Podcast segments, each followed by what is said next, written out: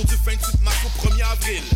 Au menu pour cette deuxième édition, Booba, Talib Kweli, Master Killer, Manu Militari, Pat Div, Corias, Soldier, Mauvais Act, Dirty Taz, Hip Hop Karaoke, le Couscous Comedy Show, Soirée Rap 17, visitez le www.fhhmtl.com pour plus d'informations. La fin de semaine de Pâques, Montréal est 100% hip hop. Vous venez d'arriver au Québec? Vous êtes résident permanent, travailleur temporaire ou étudiant étranger? Les 3 et 4 mai, venez visiter le Salon de l'immigration et de l'intégration au Québec, présenté par Desjardins, au Palais des Congrès de Montréal. Découvrez toutes les opportunités et les services offerts aux nouveaux arrivants en matière d'emploi, de formation, de vie en région, d'entrepreneuriat, ainsi qu'une foule de services adaptés à vos besoins. Au programme, plus de 150 exposants, des recruteurs, 20 conférences, 30 ateliers et un spectacle familial parmi d'autres animations, et ce, gratuitement. Informations et inscriptions aux ateliers sur www.salonimmigration.com. Les productions Nuit d'Afrique présentent la septième édition des Célidors de la musique du monde. Les Célidors, la distinction musicale qui souligne le talent des artistes de la musique du monde, vous invite à découvrir 36 groupes.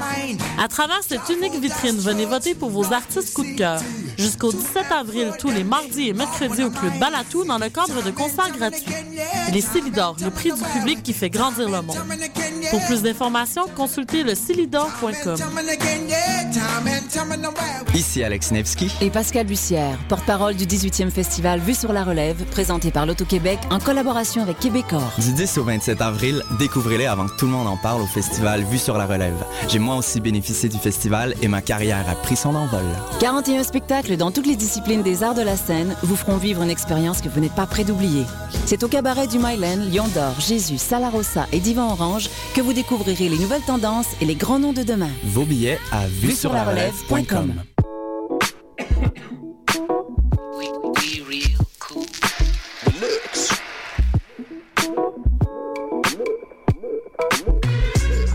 Vous écoutez Choc FM, l'alternative urbaine.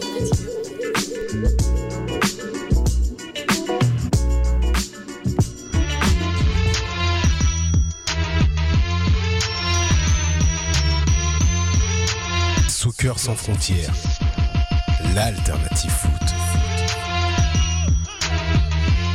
Bienvenue à Soccer sans frontières, votre rendez-vous footballistique sur les ondes de Choc FM.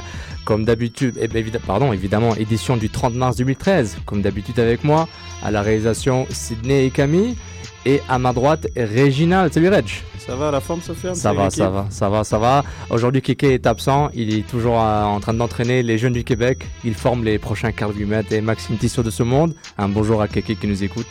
Et euh, bah, je pense que tout le monde est prêt, les gars. C'est parti pour une heure et demie de football. Soccer sans frontières, l'alternative foot. Et comme d'habitude, la première partie est consacrée à l'impact de Montréal. On rappelle tous nos auditeurs qui peuvent nous contacter directement en ce moment au 514-987-3000, poste 1610 pour réagir et débattre avec nous. Et le débat continue tout le temps sur Twitter avec sur notre compte Twitter at Soccer100F avec le hashtag débat SSF. Comme d'habitude, Reg, on parle de- du match de la semaine précédente et on, on parle aussi du match de ce soir. Et euh, le match de la semaine dernière, où toi-même tu étais présent dans les estrades, l'Impact de Montréal contre les Rebels de New York, une victoire 1-0 de l'Impact. Qu'est-ce que tu as pensé du match, de l'ambiance du moins? Tu étais fan? Euh, Rapidement, juste l'ambiance. rapidement, je un petit peu déçu. Euh, Il y avait que 27 000 spectateurs. Donc, euh, c'est vrai que peut-être la- l'absence de, de, de Thierry Henry a fait en sorte que les gens peut-être sont pas venus au stade. Mais, euh, mais sinon, dans l'ensemble, je trouve que c'était pas mal. Il y, avait, il y avait quand même assez de bruit. Les gens ont encouragé euh, les Bleus. les Bleus, les Bleus de Montréal. Donc, euh, on vous rappelle ben, l'alignement partant pour ce match, comme d'habitude Perkins, Brobski, Ferrari, Carl Wimet. Choc, mais pas surprise. Ou surprise, mais pas choc, ça dépend. Assun Camara à droite. Bernier, Romero, Felipe, Arnaud, Pisano au milieu et Marco Diver à la pointe. Du côté new-yorkais, euh, il avait Luis Robles au but, Barclay, Pierce, Holgerson et Kimura.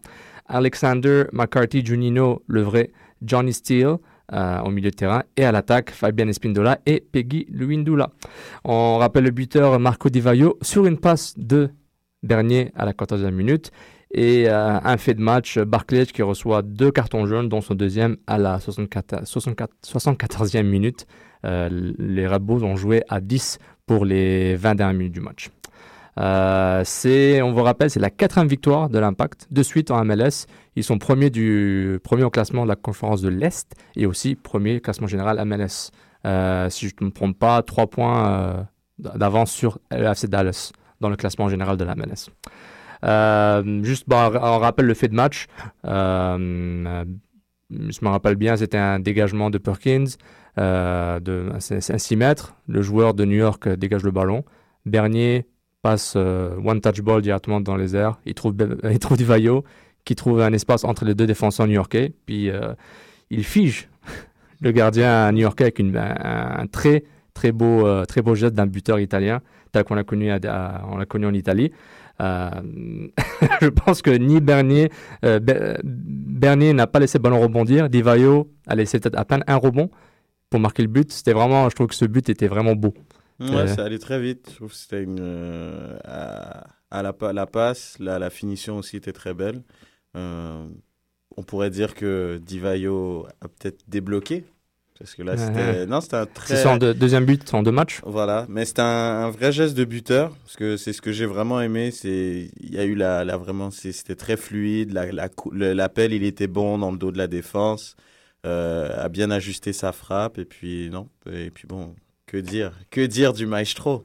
Dernier. Ah, non, le Joga Bonito est encore fort en lui. Dernier Digno, quoi. Dernier Digno. Dire.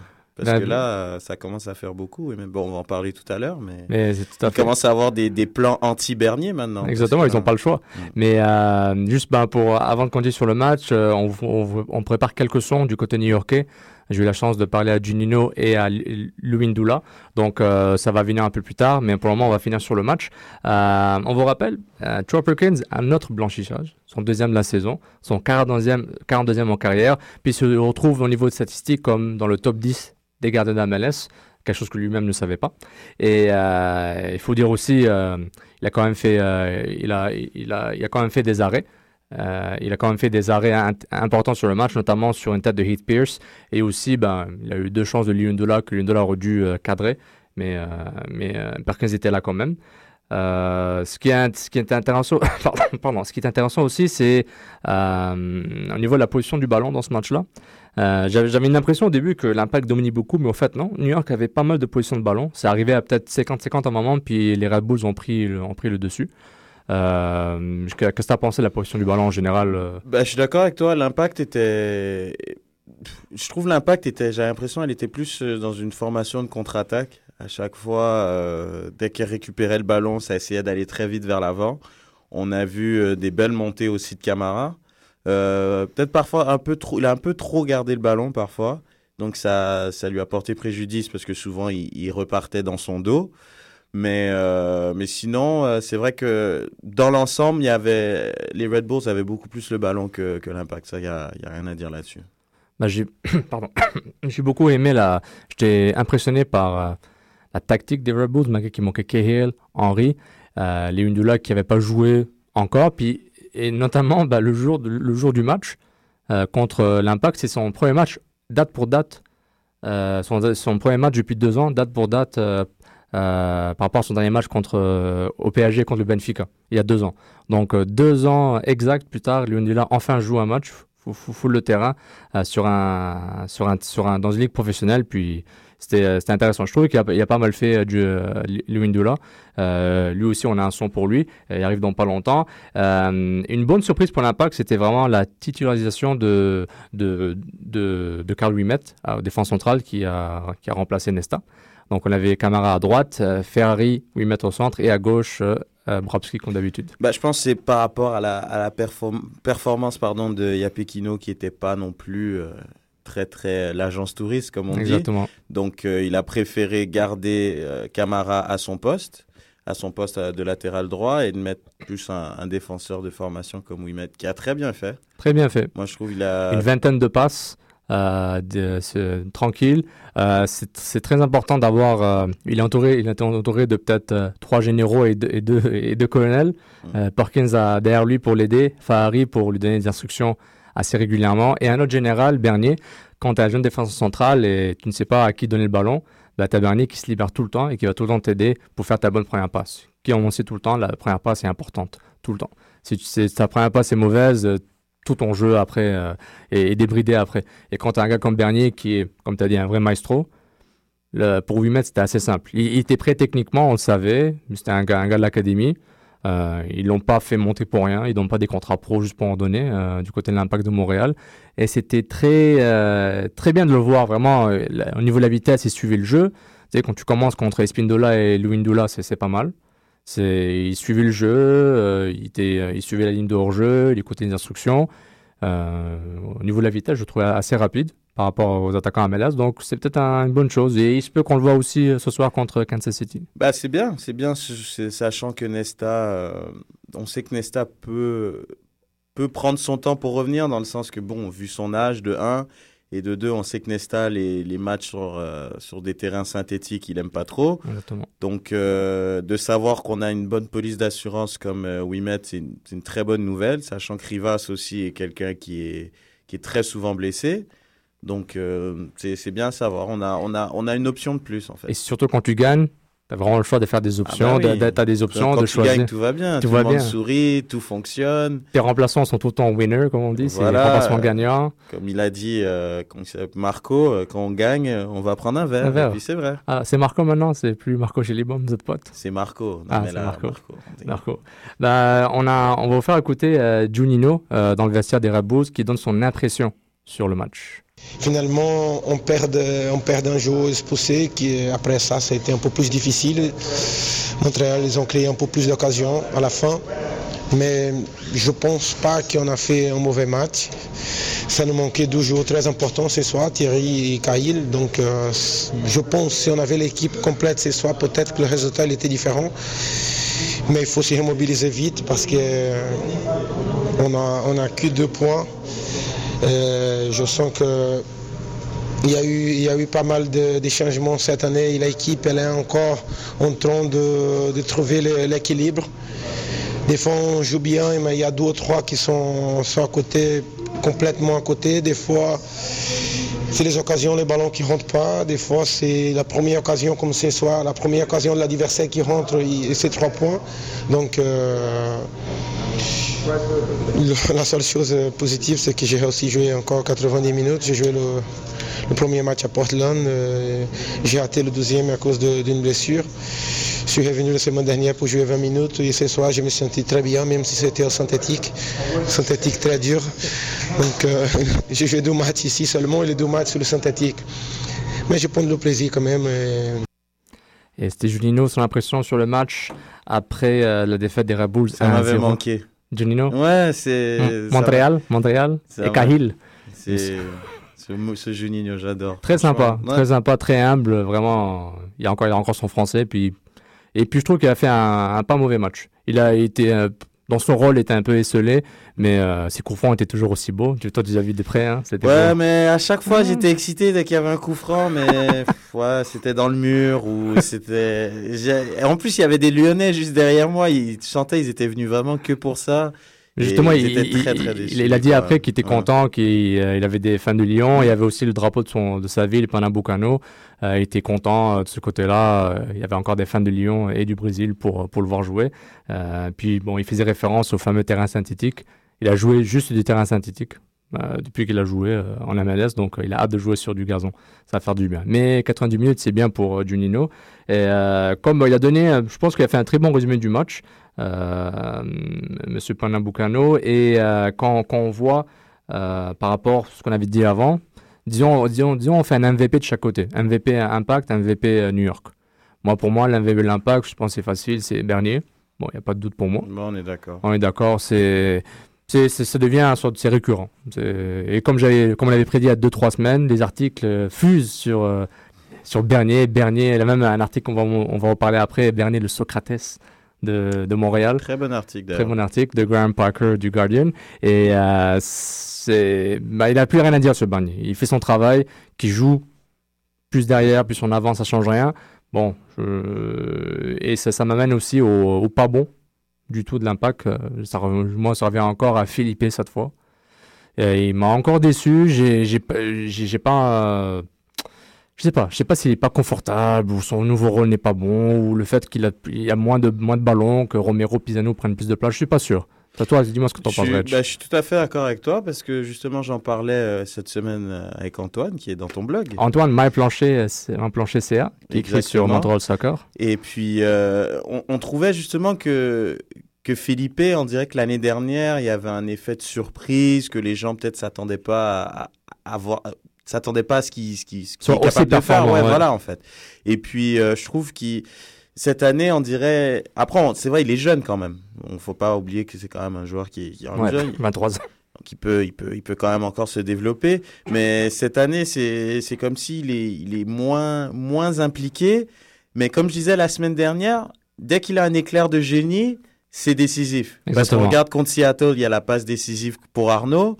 On voit le match contre Portland, il met le but, euh, But gagnant. le but gagnant. Ensuite, non, c'est, il est quand même très décisif quand il fait quelque chose d'important et de, visible. Mais c'est vrai que dans l'ensemble du match, je trouve que c'est pas, c'est pas le Felipe qu'on a vu l'année dernière. Mais c'est intéressant de voir aussi des gars comme, euh, comme Arnaud, qui continue euh, à bien jouer. Euh, on répète tout le temps, c'est pas le joueur le plus technique, mais il est encore là. Le plus académique surtout, hein, parce que non, mais c'est quand on le regarde jouer, c'est pas, euh, il est très très, il est pas académique dans dans sa gestuelle, dans comment il, mais efficace. Et on ne demande pas d'être beau, hein, on demande de- d'être efficace et il fait un très bon travail. Je suis très imp- impressionné par le nombre de, de fautes subies. Parce qu'il garde beaucoup le ballon. bon, puis- mais c'est déjà Ah, des quelqu'un qui subit beaucoup de fautes, c'est quelqu'un qui garde beaucoup, beaucoup le ballon. Mais il, est- il est capable aussi, je trouve qu'il se met dans des positions un peu à la où genre, t'es obligé de, le- de faire une faute sur lui pour avoir le ballon, donc c'est faute. Mais bon, ça, ça casse un peu le jeu de l'impact, puis ça, ça, ça m'amène aussi un peu à, à, à Romero. Peut-être, vas-y, continue. Ouais, mais moi, j'ai- j'avais rajouté, tu vois, en plus de Philippe, moi, c'est Pissanou. Un- Je commence à avoir un petit problème avec Pissanou que je trouve un peu. Il, apporte pas beaucoup. Je trouve Ben- qu'il a, il a une plus-value vraiment très limitée à l'équipe. Et je trouve ça un peu dommage, parce que bon, on est allé le chercher pour cette euh, soi-disant complicité avec, euh, avec euh, Divayo. En fait, je sais même pas pourquoi on l'a cherché. Ouais, ben, il est pas mauvais, mais voilà. le Puis, complicité puis du Vaillot justement, pas- l'article dans ton, dans, dans ton blog est très intéressant par rapport à pourquoi on va toujours chercher ces joueurs de seconde zone, tu vois. Et peut-être que justement les seules connexions que, que l'impact bénéficie sont justement de ces joueurs de série B, de seconde zone. Les seules euh, connexions de DeSantis, bah, c'est des joueurs comme ça. Après, peut-être si on avait un joueur, euh, un, directeur technique qui était anglais, bah, peut-être qu'il nous ramènerait des joueurs qui jouent à Norwich ou peu importe. Tu vois. Mais là, nous amène que. Et là, je trouve c'est c'est moyen. C'est c'est très moyen de Pisano depuis le début. Il fait que se plaindre à l'arbitre. Je trouve sa prise de décision, elle est, elle est très bof. Donc j'ai bien hâte de voir si on pourra avoir. euh, Euh, Moi, moi, j'aurais moins de problème s'il était euh, physiquement au top, au moins à 80%. Là, j'ai l'impression qu'il est à 60%. Ouais, il est pas en forme. il- Il, il- prend ça à la légère, moi, je trouve. Ouais, tu penses? Bah, de ce que je vois, j'ai C'est une impression par rapport à son langage corporel, Ouais, peut-être? son langage corporel, je trouve, il prend ça très à la légère. Il se dit bon, bah, c'est pas, c'est, clairement pas la série A, euh, c'est pas la série B non plus, donc je peux prendre ça plus tranquillement, jouer plus ou moins en marchant. Donc, je pense pour le prochain match, euh, en espérant que Map soit rétabli euh, de sa blessure au mollet, peut-être voir Map. C'est pas un joueur que j'aime beaucoup non plus, Map, tu vois, mais peut-être lui redonner une chance pour créer peut-être une espèce moi, de, de, de, de- de compétition à l'interne. Parce que là, j'ai l'impression que c'est Pissanou et, et le titulaire indiscutable, quoi qu'il arrive. Qu'il soit bon ou pas bon, il est reconduit à l'autre match. Ouais, mais je... ouais, ça, regarde, quand t'as quand chanté Pisano et Map, c'est assez difficile Ouais, de. bon, euh, Mais j'ai l'impression qu'il. non, mais j'ai l'impression qu'il. qu'il- Là, ça me fait penser à un tweet de Jean-Joseph par rapport à ça. C'est drôle. Mais sinon, c'est, c'est, je sais pas, moi, c'est entre, entre deux joueurs qui, oui, qui sont moyens. Non, mais ça revient à la profondeur. difficile. Ça revient à la profondeur de l'équipe. Genre, Niassi n'est pas là. Il, il était pas Ah, là. ben là, il manque. Là, il manque. Il Là, manque, il manque comme option sur le banc. Mais comme tu- on se posait une question. Piezenu, Map ou Niassi? Est-ce que, t'es confi- Est-ce que tu te sens à 100% confiant de les mettre titulaires? Niassi un peu plus, mais dans un rôle plus délié. Moi, map, moi, map un peu plus. Ouais, mais Pisano, il est ailier. Ouais. Ouais, mais, mais il, il joue ailier, c'est ça le truc. Et Non, Pisano a aucune il- percussion il- et aucune vitesse pour jouer ailier. Ouais. C'est un ailier qui. Ah, Regarde, moi, moi, C'est comme si tu mettais Beckham ailier, mais Beckham il a une patte, un, un pied droit genre magique, donc il peut jouer ailier. Mais là il joue plus ailier parce qu'il a plus le cardio. Il a plus le cardio. Mais Exactement, c'est la même chose. Pisano il, marche. Et ça sert à quoi de le mettre sur le côté? Non, mais c'est clair, regarde. Moi, ce que je verrais éventuellement, c'est de voir Pisano jouer derrière Divayo et Philippe jouer à droite ou à gauche, dépendant. Ouais, ça, ça Et- pourrait être mal. Éventuellement, ça va arriver euh, si ils veulent vraiment garder Pisano et le mettre dans des conditions intéressantes. Bon, après. Ça, c'est pas mal. Ça, c'est pas. Ouais, ah, non, là, là, là, là, tu m'as- non, c'est vrai, Je prends ça, le papier, je fais 4-4-2. Non, ça, à c'est droite, bien. À gauche. Ça, c'est bien, Là, c'est peut-être intéressant. Même, pas obligé que ce soit une tactique euh, euh, de début de match, mais Oui, tu, oui, mais au moins font- permutent pendant le Exactement. match. Comme ils font entre Romero et Pisano, éventuellement voir Philippe, euh, Philippe euh, permuter vers la droite pour peut-être chercher plus de percussions. Euh, on va faire écouter un petit son. Euh, J'ai eu la chance de poser une question à Junino, euh, puis il va parler un peu de son apport en MLS et son rôle. Junino, est-ce que comment tu te sens dans ton rôle Bon, tu avais un, rôle assez offensif à Lyon. Comment tu te sens maintenant avec en MLS Est-ce que ton rôle a changé euh, disons, entre maintenant et Portland, disons? Oui, euh, j'ai joué pas mal comme ça à Lyon aussi. J'ai eu des bons moments à cette poste-là à Lyon. C'est vrai qu'à 38 ans, même si j'arrive à bien courir, je me sens très bien physiquement. Je pense que deux au but, c'est un peu plus difficile que quand je joue derrière. Euh, Dax, c'est un joueur que, j'ai trouvé très intelligent et à mon arrivée tout de suite, on, a eu de bonnes sensations ensemble. Et peut-être que ça, ça facilitait un peu le, choix de coach puisque je puisse jouer à son côté. Je me sens bien. C'est vrai que des fois on est, loin de but, mais en même temps c'est moi qui, veux chercher le ballon pour, faire l'équipe sortir des bons ballons. Peut-être c'est pour ça qu'on a la possession de ballon aussi. Et c'est pas un rôle qui me laisse, euh, euh, en difficulté. Au contraire, je me sens bien. Mais à part, tout ça, le plus important c'est toujours de gagner. Donc euh, malheureusement c'est les résultats qui sont pas là avec nous. Mais garder les, les bonnes choses, euh, euh, comme je dis, espérons, espérons pouvoir gagner samedi à la maison. Euh, ce, ce que je trouve intéressant par rapport à ce son, et euh, de deux choses. Bon, tout en le plaisir d'écouter Juninho et parler de son, son rôle en MLS avec les Red Bulls. Et euh, je, pardon, je pourrais même faire, euh, du moins, le, la métaphore inverse, quand on, on compare peut-être les deux qui jouent la même position, Juninho contre Bernier. Bon, on voit Juninho qui a, même sans Kiel, sans Henry, il y a quand même Lewin- Lewindola et euh, avec lui. Euh, puis ils ont quand même eu du mal à, trouver, euh, à trouver des brèches dans la défense. Ils ont eu, ils ont eu du ballon. Alors que l'autre côté, euh, une, équipe de l'Impact qui a derrière elle un an, un an de chimie avec un, groupe core de joueurs. Et ensuite, quand on voit ce que Bernier fait avec le ballon en une touche de balle et ce que New York fait avec peut-être euh, plus de un mode plus de position de ballon, c'est intéressant de voir cette comparaison. Je ne comprends pas les deux joueurs, mais je dis le rôle qu'ils ont. Euh, bon, Juninho à Lyon, il a, joué plus de rôle, hein, plus il vieillit, plus il reculé, mais euh, il, est quand même un joueur offensif, assez offensif. Bernier, qui lui, il a clairement une envie offensive, c'est clair, on le voit, mais est capable aussi de, très, de distribuer le jeu. Et puis sa qualité de passe est incroyable. C'est comment il distribue le ballon d'une façon, d'une façon vraiment, comment dire, il oxygène le jeu. Co- Comme, dirait euh, Valdano sur Zidane, il oxygène le terrain. Puis, euh, et encore une fois, je ne compare pas Bernier à Zidane. Je veux juste dire que Bernier met de, l'oxygène dans le milieu de terrain montréalais. Puis c'est très, très important. Puis, comme Nick Descendés a dit à l'entraînement cette semaine, c'est un des meilleurs milieux de la MLS. Moi, je pensais que c'était un des meilleurs depuis euh, l'été 2012. Donc, on va espérer que ça continue pour, ça va continuer pour, pour cette année. Moi, je suis d'accord avec toi. Puis comme comme je disais au début, il- on, je pense qu'il commence vraiment à, à faire des plans anti-Bernier, puisque justement on en parlait. Tout d'un coup, on commence à, à voir que Bernier est un bon joueur.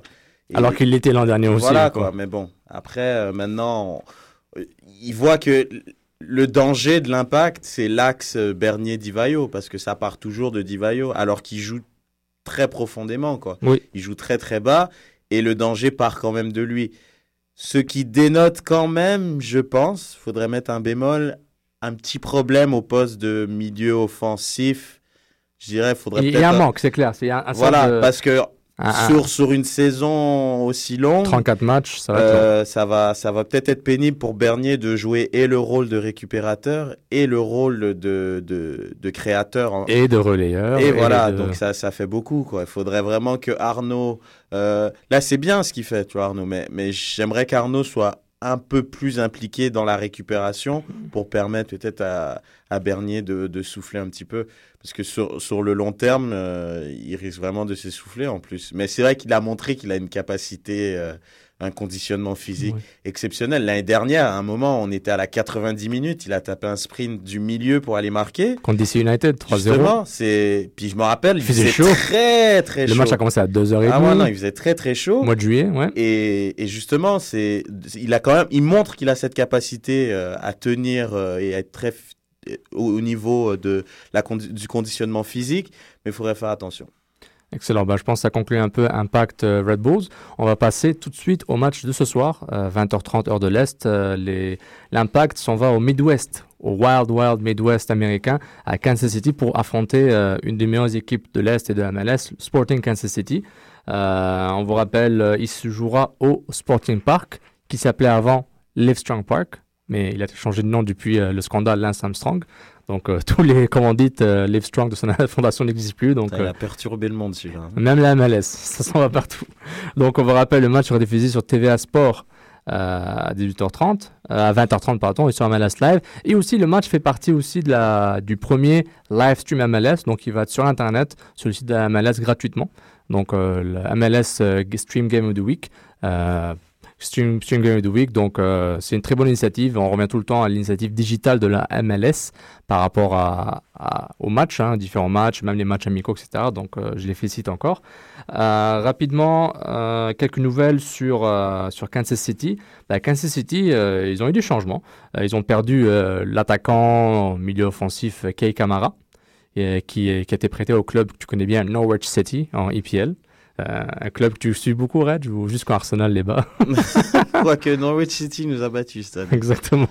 Et a battu Manu. Exactement. Puis le le l'originaire de Sierra Leone, euh, Kai Kamara, a été remplacé par euh, le, le joueur, l'attaquant argentin Claudio Biller, qui a déjà marqué deux buts euh, en quatre matchs pour les Bleus Poudres de, de Kansas City. Et, euh, et aussi une belle, une grosse acquisition. Euh, ils ont pris le milieu international américain Benny Philharber, qui était l'ancien international, qui était avec les New England Revolution, puis ils avaient fait un échange. euh, je pense que c'était pour du euh, argent d'allocation pour euh, le milieu de terrain. Et aussi, euh, Ike, euh, pardon, Ike Opara, le défenseur central de San Jose, euh, a ses joint aussi, euh, c'est aussi joint au, Kansas City. Donc, euh, c'est vraiment c'est un, un 11 type, disons, un 11 type de Kansas City. Bon, un excellent gardien qu'ils ont, le grand danois Nielsen. Euh, je, je, disons qu'en ce moment, je- on va dire Jérôme à droite, Opara, Colin, Col, Aurélien Collin au centre et Sinovic à gauche. Très bon lui. Hein. Colin ou Ouais, Sinovic Ouais, Colin. Colin. Colin, il a ouais. été euh, défenseur de l'année. euh. Colin, un- un- quelqu'un Un qu'on connaît très bien à and Life. Euh, aussi un ami de Raoul, euh, Ah. Lo- Raoul Loé, si je ne me trompe pas. Ou non, Loé, c'est ça, c'est Raoul Loé. Ah, très bon joueur. Il a été dans l'équipe type et je crois qu'il Exactement. était en nomination. Je sais pas s'il l'a eu comme défenseur de l'année. en Bah, il, il était dans le MLS All-Star Game bon euh, assez régulièrement et surtout, euh, son histoire est intéressante. Il était passé, euh, il était en division 2 portugaise, après en division 1 portugaise, puis se retrouvant en MLS. Puis c'est un gros gars de fashion, je pense. Il aime beaucoup les, euh, le fashion, les balais, le truc rétro hipster. Donc, Un petit tweet, on parle fashion, on va parler un peu de Samdo Keke, qui réagit en disant que le problème est que l'intensité du jeu est euh, trop lente. Que pensez-vous euh, de son tweet? Est-ce qu'on parle de l'impact de l'impact? En effet, on parle de l'impact. l'impact de l'impact sur la percussion du jeu. Euh, ça revient un peu, et ça va rejoindre rapide, ça va rejoindre sur Kansas City. Comme tu avais dit avant, l'impact joue en contre-attaque même chez la maison.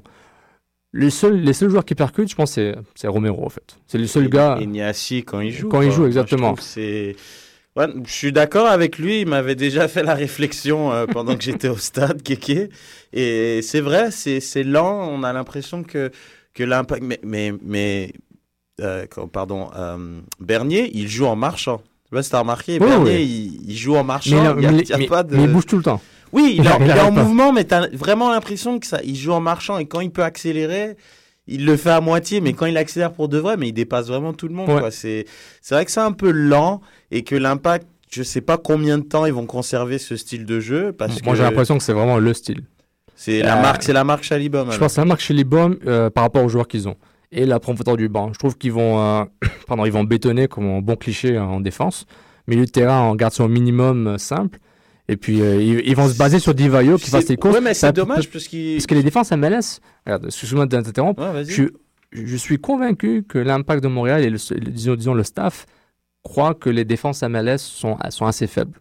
Moi, je trouve qu'elles sont tactiquement très faibles. La, la plupart sont très faibles tactiquement, même Mm. individuellement, peut-être ils sont bons, peut-être ils sont. Mais par rapport au style de jeu de, de l'impact, quand ils ont un gars comme Divayo qui est très intelligent, puis des gars qui lâchent le ballon rapidement, bah, au fait, Bernier qui lâche le ballon rapidement, les autres, c'est pas tout le temps qu'ils lâchent, à part peut-être Romero, mais j'ai l'impression que leur style de jeu va aller par rapport aux adversaires, qu'ils se sentent assez confortables de battre les défenses adverses. C'est mon impression. C'est mon impression. Je remercie Keke pour le tweet. Tu, nous manques, euh, tu nous manques Somdo. Et euh, juste pour finir, la, la, la 11, titu- un 11 typique euh, Kansas City. Roselle devant la défense, Nagamura, Phil Harbour, euh, milieu centraux. Euh, Sapong euh, et euh, Sad, mais je pense qu'ils ont tort là, les game notes. Sad, il a été prêté en USL Pro. Je pense que c'est Zoussi qui va jouer et Biller à la pointe.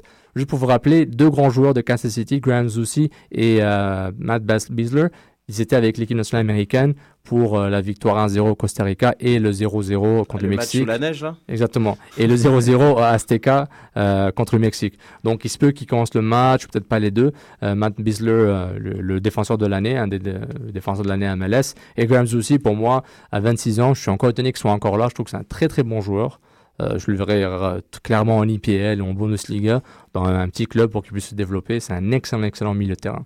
Euh, on l'a un peu tagué comme le nouveau Donovan, mais il est pas, c'est pas vraiment Donovan, c'est plus un autre type de joueur. Donc, euh, euh, on va vous faire, bah, on a du son de, du coach Peter Vermis. Il va un peu, on va, un peu passer à travers ça pour faire les petits débats sur l'impact et Sporting Kansas City. Uh, you know, arguably they're the best team in the league at the moment. Obviously, always got to say that LA is. Obviously, they've won the championship the last two years in a row, so you can't take that away from them. But um, no doubt, best team in, that's in form at the moment and has the best record. So, uh, you know, very challenging game for us um, to measure ourselves in different ways. Uh, obviously, utmost respect, but you know, I don't think our team fears anyone. Um, at the same time, uh, we realize that they have certain aspects of their game in regards to the way that they offend. Donc euh, ça c'était Peter Vermis, euh, son courtoisie de, des médias de Sporting Kansas City, euh, l'entraîneur-chef de Sporting Kansas City. Maintenant, quand on a écouté ça, Reg, on parle plus de respect ou de méfiance? Ou de, ah c'est bien, vous avez, fait euh, quatre victoires de suite, bravo, mais la, la saison est un marathon. Ben, c'est un mélange des deux parce que quand un peu plus loin dans le dans l'interview, il, il dit ben nous on, voilà quoi, on sait qu'ils sont la position, on est conscient de la position qu'ils ont, que c'est l'équipe à battre parce qu'ils sont invaincus, mais on a peur de personne. Donc ils sont conscients de leur euh, De leur force et de de leur force et capacité. capacité et c'est vrai les- euh, le, le, le Sporting c'est une des très très bonnes équipes, un très beau stade, euh, c'est pas évident d'aller jouer là-bas et mais mais, mais euh, ça va être bon pour l'impact parce que justement, c'est une très belle pelouse. Et Du gazon a- naturel, enfin. Voilà. voilà. Enfin, et du gazon. et c'est un des très très beaux terrains euh, d'MLS. Oui. Et, Et puis, euh, ouais, il a à peine 2-3 ans, ce De stade. ouais, il, il est très récent. Ouais. Euh, puis, euh, ce qui est intéressant, ben, juste vous rappelle,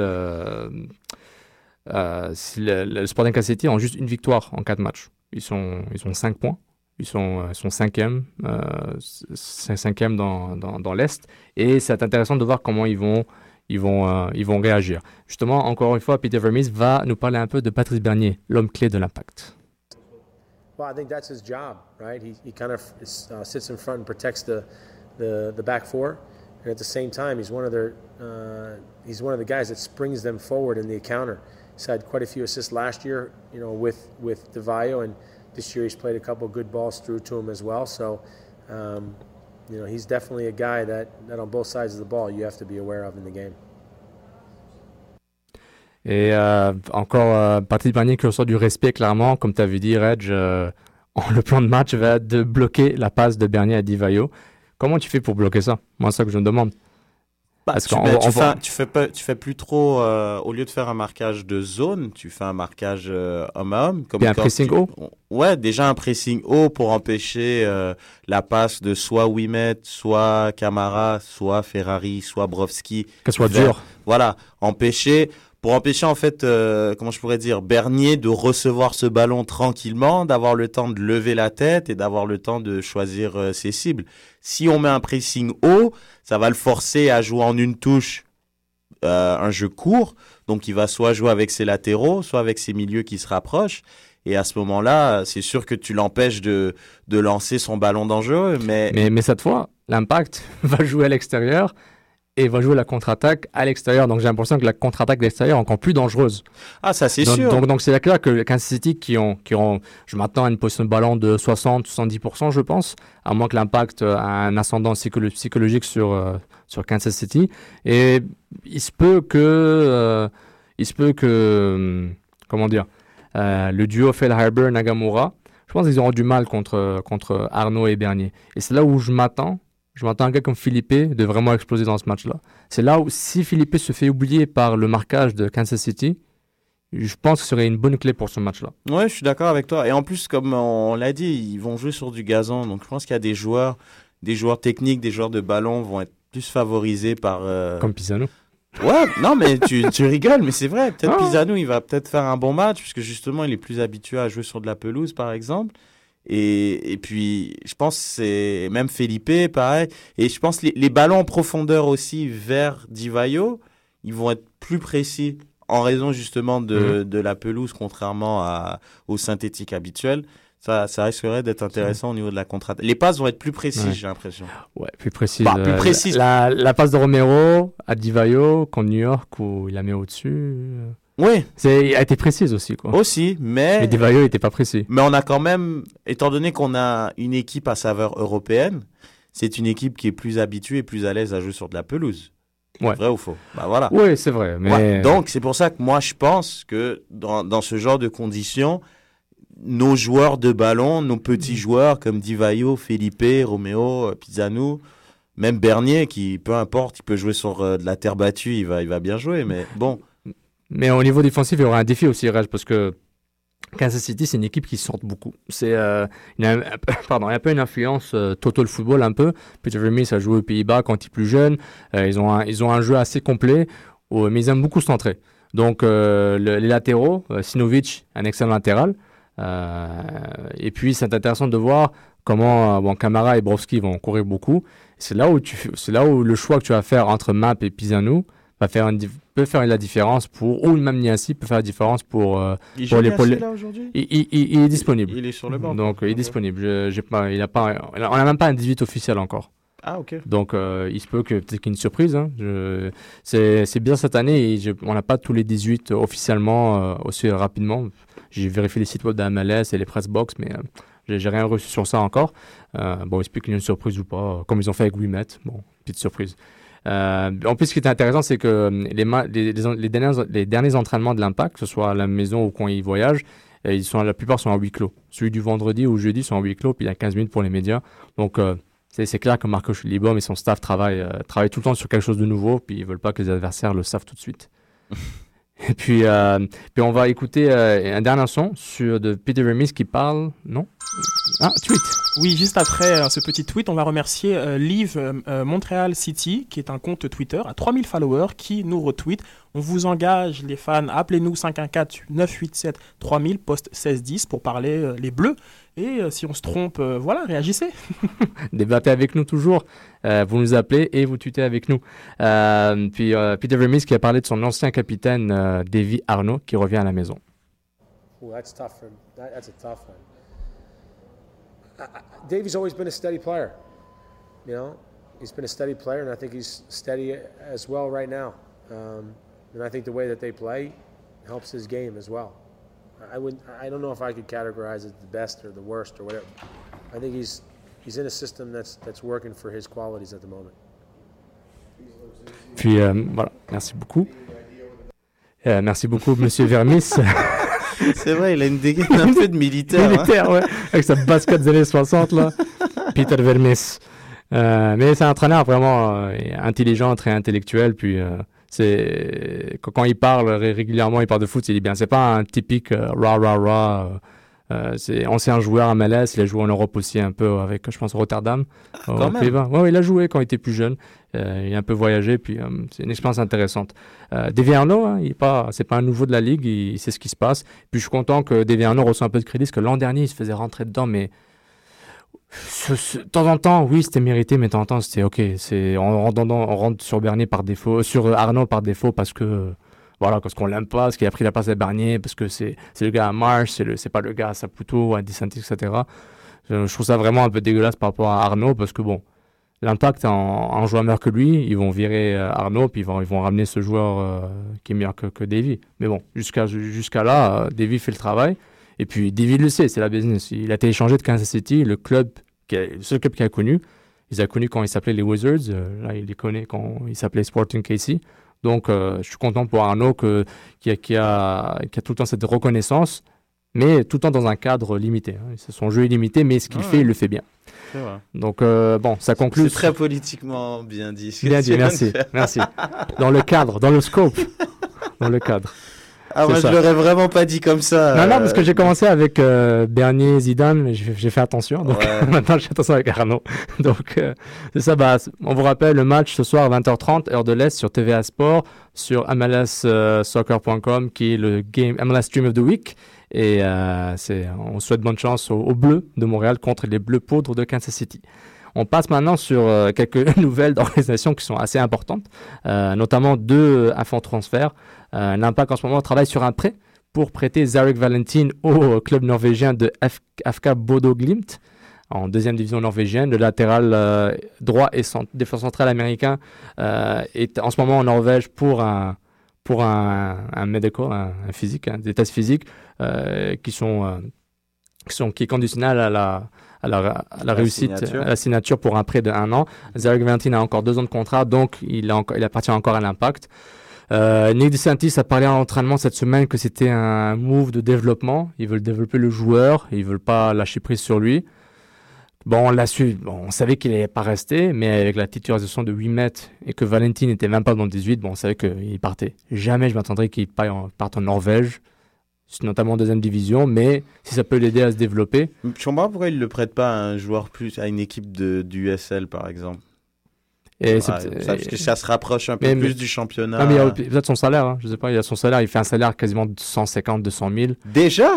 Oui, oui, c'est un joueur génération Adidas, et ah comme il a joué plus de 2000 minutes avec les Chivas UOC en 2011, son salaire compte 100% sur le cap. Donc, il vient de se libérer 100 à 200 000 dollars de salary cap.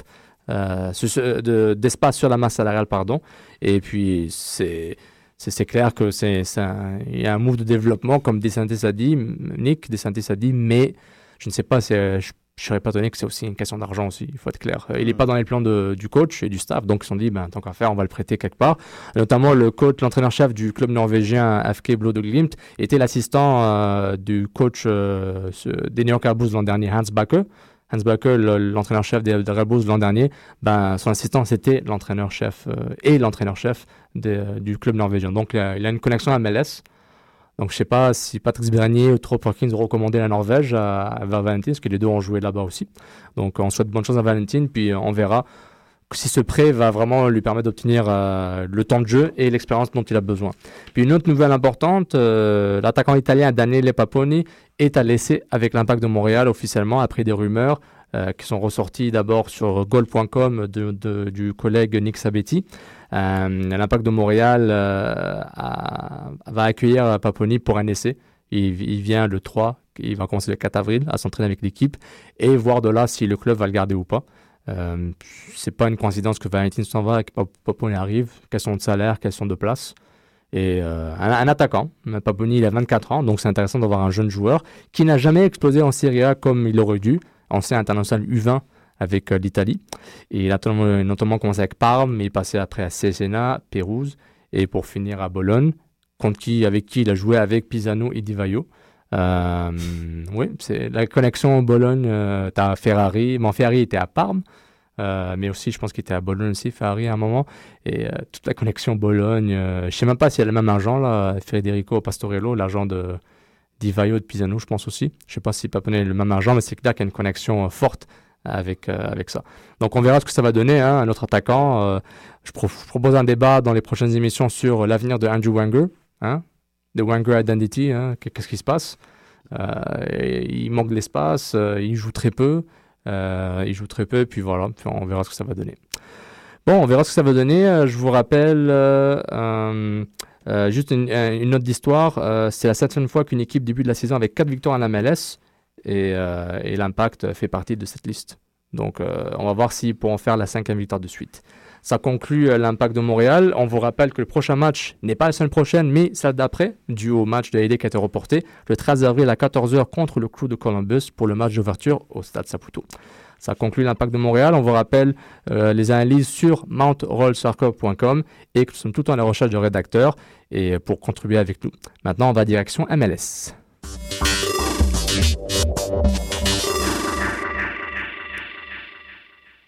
Côté MLS, côté MLS, ben on vous rappelle, euh, vous pouvez, pardon, on vous rappelle les auditeurs, vous pouvez nous contacter au 514 987 3000 post 1610 euh, pour parler MLS et Impact de Montréal. On, euh, MLS, on vous rappelle le top 3 et le bottom 3 de chaque conférence. Impact, Crew, Dynamo dans le top 3 de la ligue de l'Est. Toronto FC, Red Bull, Chicago Fire qui ont enfin un point. Le Chicago, le Fire de Chicago, c'est une catastrophe. c'est l'équipe de Kex, je, précise. Euh, on précise tout avec Kex. Euh, il y, a bon goût. ok, ok. Et puis le top de l'Ouest, euh, Dallas, Chivas USA, Chivas et les Galaxy. Et le bottom 3 de la conférence de l'Ouest, Portland, Colorado et Seattle qui bouclent, qui boucle le bottom de la conférence de l'Ouest. Bon, est-ce que est-ce qu'il y a une équipe qui t'étonne de voir aussi bas ou aussi haut? Bah aussi bas, c'est le Chicago quand même. C'est quand même Chicago et les Red Bulls qui occupent les deux dernières places de de la conférence de l'Est. Déjà, euh, Chicago, ça m'étonne beaucoup euh, parce que c'est vrai qu'on en parlait beaucoup avec Keke. C'est une équipe qui pratiquait un, très beau euh, ah bon on va qui pratiquait un très beau un très beau football. Et puis, euh, avec beaucoup de joueurs étrangers, un mélange de joueurs étrangers, de joueurs d'MLS, euh, ça allait très très vite, ça jouait vraiment au ballon. Donc de les voir euh, derniers, honnêtement, trois défaites, un match nul, avec un but marqué seulement, neuf buts encaissés, je trouve que c'est très surprenant de, la part de, Chicago.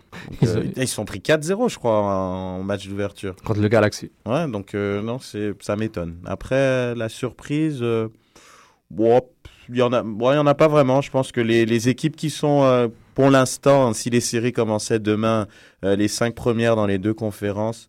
Bon, on peut dire une surprise, c'est l'impact quand même. Soyons sérieux. Et Chivas peut-être Ouais. Mais l'impact encore plus quand même. L'impact euh, première de l'Est. comme ça, je trouve que c'est c'est quand même une grande surprise. Donc, ouais, bah, je suis d'accord avec toi. Bon, un peu un peu l'impact, mais aussi euh, bon, Chicago et Chivas étonnant euh, de façon diamétralement opposée. Euh, une dernière nouvelle, Toronto FC libère le milieu de terrain brésilien Julio César, donc voilà, il a même pas joué une minute sur Aaron donc c'est fini pour lui. c'est le, il est vieux, il est bon, mais je pense qu'il y avait plus de. Lequel de Julio César? Le Julio César de Madrid. Il y avait un Julio César à Madrid? Oui, Reg. Merci Reg. Julio César était au Real Madrid euh, pendant un an ou deux. C'est un gars qui, a fait un peu partout l'Europe. Là. C'est un milieu? Ouais. Ok. je, je, vais, faire mes petites recherches. Ça, que je, ça me dit rien comme Bah si, ça me dit quelque chose, mais à Madrid, ça me, je sais pas. Bah, il a joué un an à Madrid.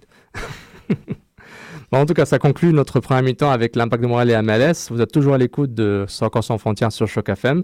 Nous allons faire une courte porte musicale et nous allons revenir à la deuxième mi-temps qui est consacrée au débat de la semaine.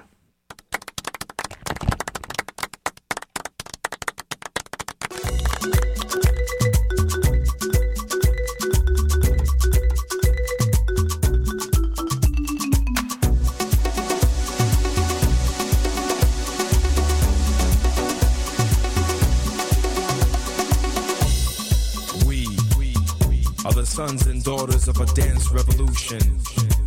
The sons and daughters of off balance walks and distorted body rhythms. We are a footstep generation. A generation that defeated journeys of oppression through acrobatic expression when the tongues of freedom had conversations with the body languages of Angolan regional. So, how you like me now? Cause we, we are the soul clapping for the souls that are still dancing, that refuse to forget us, that let us relive.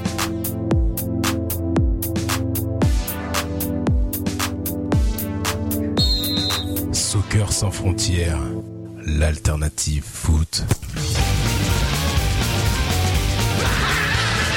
Non, c'était pas fait exprès. Euh, de retour en émission pour euh, la deuxième partie, la deuxième partie consacrée au débat. Et on accueille avec nous Julien. Allô, allô Salut, salut la team. Salut Julien. Salut Julien. Tu vas bien Salut, salut. Oh, très très bien, très très bien. C'est bon, c'est, euh, vous avez le titre à Paris là Vous savez, c'est fait, hein. Bah, je pense que Kevin Gamero euh, a donné le titre à Paris, mais bon, depuis, à mon avis, le match contre Saint-Etienne où euh, on s'est fait pitoyablement remonter à 2-2, mais on avait déjà scellé, je pense, le sort du championnat. Ok, ok, ok. Donc, euh, ouais, je pense que la table est mise. Vous réagissez sur Twitter grâce au hashtag débat SSF. Euh, puis Sofiane est toujours là, Reg est toujours là, et avec vous, à la modération des passions et des émotions, Sydney. C'est The Kid. C'est the kid.